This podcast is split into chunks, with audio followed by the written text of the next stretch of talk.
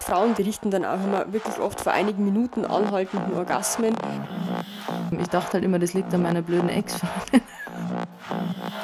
Jetzt kommst du wieder, Miss, ich bin schmerzunempfindlich mit deinen Peitschen daher. Wie, wie ernsthaft? Das ist die zweite Folge und du musst hier schon so ein Bild jetzt von mir einfach zeichnen, das gibt's gar nicht, ey.